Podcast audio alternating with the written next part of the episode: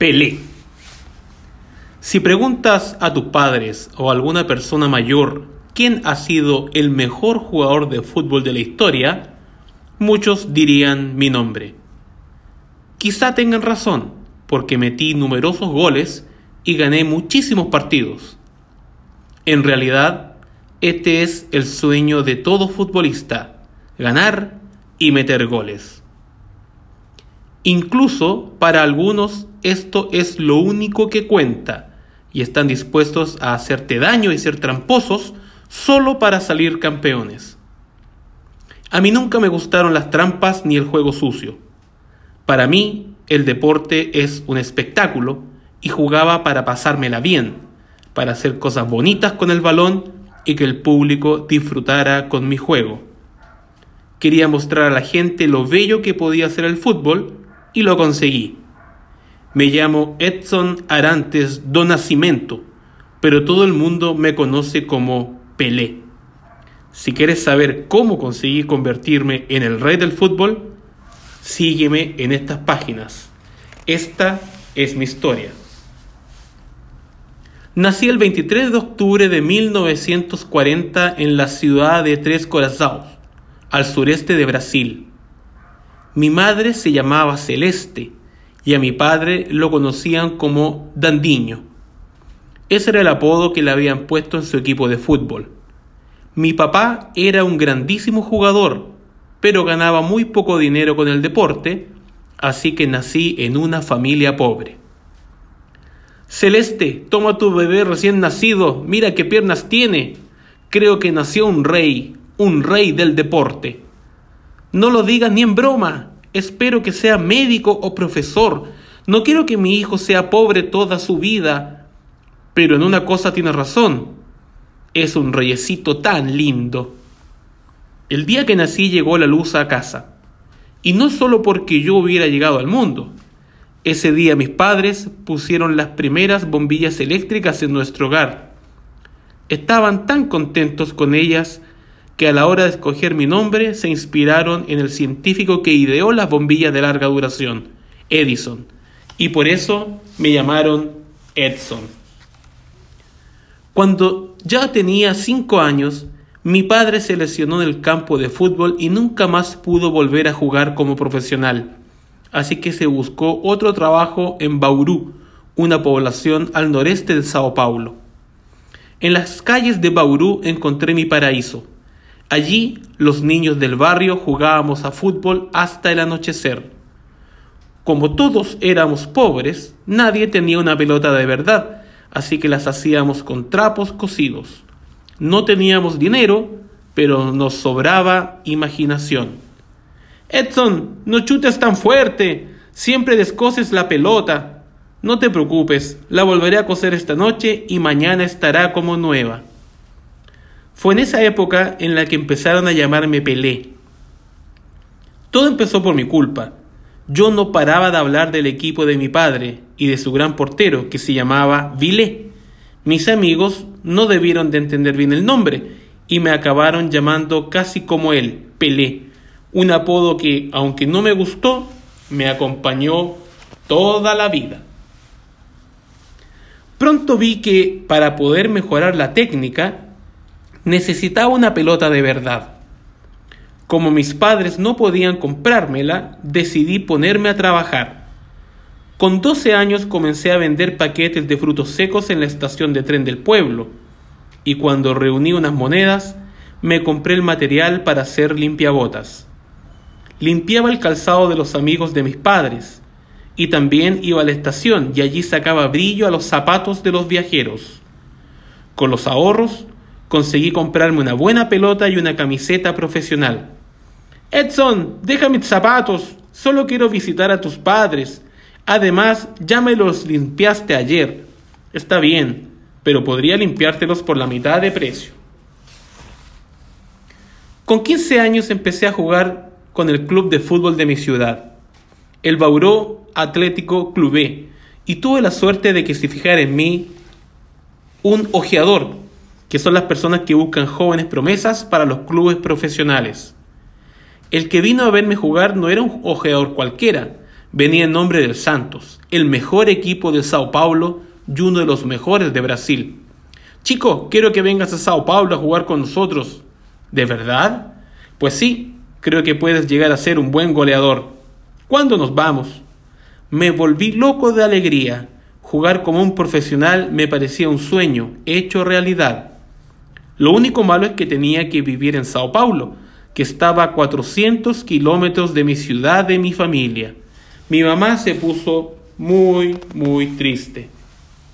Yo estaba feliz, pero al llegar al Santos me di, me sentí como un pez fuera del agua. Mis compañeros eran mayores que yo, se conocían y jugaban muy bien. Yo me moría de ganas de salir al campo en algún partido, pero por algún motivo que desconocía, el entrenador nunca me sacaba del banquillo, hasta que un día lo entendí todo. Me mandó a la enfermería para que me hicieran una revisión médica. Aunque todo salió bien, me puso una misión muy golosa. Hijo, estás estupendo, pero tenemos un problema. ¿Me tengo que poner alguna vacuna? No, quiero que comas más y te engordes un poco. Eres demasiado flaco para jugar con los mayores. Y luego podré jugar un partido, aunque sea medio tiempo. Aparte de la comida, también fui a clases de karate. De esa manera me haría más fuerte y aprendería a no hacerme daño cuando me tiraran al suelo, una destreza vital para un buen futbolista.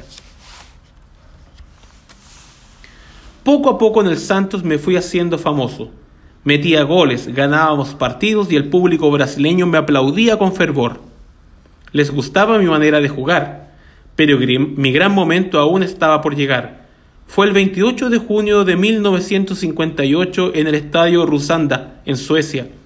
Ese día la selección de Brasil, en la que yo jugaba, se disputaba la final del Mundial con la selección de Suecia. El estadio estaba lleno y las cámaras de televisión retransmitían el partido a todo el mundo. Iba a ser un partido muy difícil. Los suecos eran altos y fuertes, habían ganado muchos partidos y tenían el público a su favor. Pero ese día demostré a todo el mundo lo que podía hacer con un balón. Con mi juego llevé a Brasil hasta la victoria y metí dos goles increíbles. Con solo 17 años había ganado un mundial, el primero de Brasil. Cuando acabó el partido me puse a llorar de la emoción y mis compañeros me subieron a hombros porque había sido el héroe del partido. Ese chico es el mejor, ¿viste lo que hizo? Y solo tiene 17 años. Y que lo digas, Pelé es el mejor jugador de fútbol del mundo. Durante los siguientes años jugué tantos partidos como pude, a veces incluso dos en un mismo día. Estaba en la cima de mi carrera, me sentía fuerza y cada vez marcaba más goles. Lo mejor de todo es que conseguimos que los Santos ganara contra equipos muy buenos y en 1962 logramos participar en la Copa Libertadores de América, un torneo en el que solo juegan los mejores equipos de Sudamérica y ganamos. Fuimos el primer equipo brasileño en ganar la Copa Libertadores y esto nos llenó de orgullo. Por si fuera poco, ese mismo año volví a ganar el Mundial con la selección de Brasil. A mis 21 años ya había ganado dos Copas del Mundo. Era algo que ni yo mismo podía creer. Yo, que de niño no había tenido dinero ni para comprarme una pelota. ¿En qué piensas, Pelé? En nada. Solo que a veces me cuesta creer que lo que está pasando no es un sueño. Sin embargo, todo cambió en 1963, cuando el Santos volvió a participar en la Copa Libertadores de América. Allí me di cuenta de que algunos jugadores no entendían el fútbol de la misma forma que yo y que estaban dispuestos a cualquier cosa con tal de conseguir la victoria. Daban patadas, codazos, te tiraban al suelo. Por desgracia, cada vez había más futbolistas y entrenadores que practicaban el juego sucio para ganar un campeonato. Hasta que en el Mundial de 1966, que se celebró en Suecia, me lesioné la rodilla. Estaba muy disgustado, pero sobre todo enojado y dolido. El fútbol era un deporte bonito, que podía disfrutarse con los demás jugadores y con el público. Tenía que ser un espectáculo y no una pelea. ¿Cómo estoy, doctor? ¿Me recuperaré? Tienes unos músculos de acero, pero con estas entradas te van a acabar hiriendo. Tendrás que cuidarte más. Me recuperé de la lesión y en 1970 ya estaba listo para jugar otro mundial con la selección de Brasil. Esta vez fue en México y fue allí con unos compañeros buenísimos, Jairzinho, Gerson, Tostao, Ribeliño.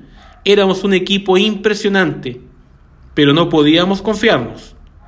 En los mundiales hay que enfrentarse a las mejores selecciones del mundo, llenas de grandes jugadores. Con mucha concentración y esfuerzo, poco a poco fuimos ganando partidos hasta llegar de nuevo a la final. Allí nos esperaba Italia, vaya equipazo. Los italianos también eran muy buenos y tenían la moral alta. Nadie sabía lo que pasaría. El partido empezó muy disputado, pero entre todos logramos llevar a Brasil hasta la victoria.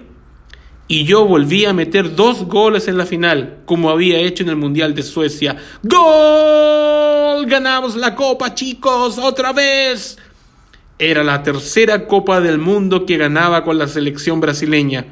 Ningún jugador había ganado tantas copas mundiales.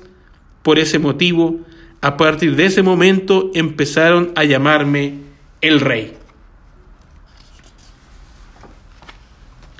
Cuando cumplí 34 años me fui a vivir a Nueva York.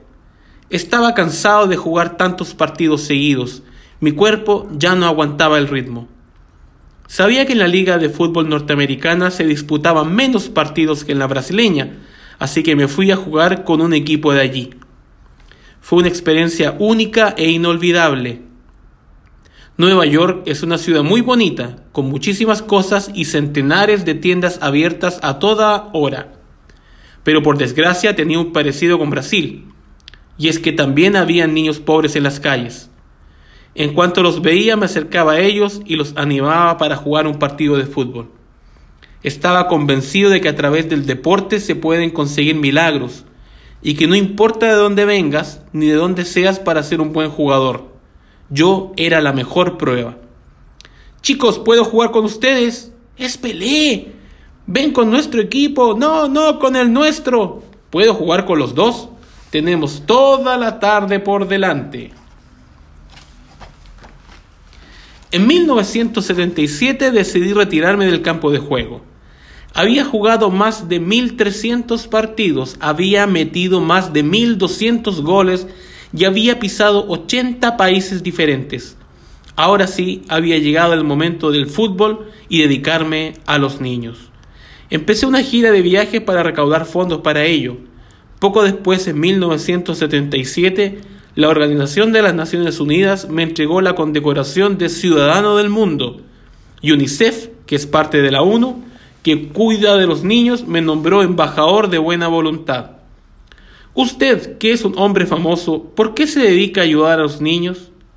Antes de convertirme en Pelé, fui solo Edson. Y Edson fue un niño pobre Nunca debemos olvidar de dónde venimos.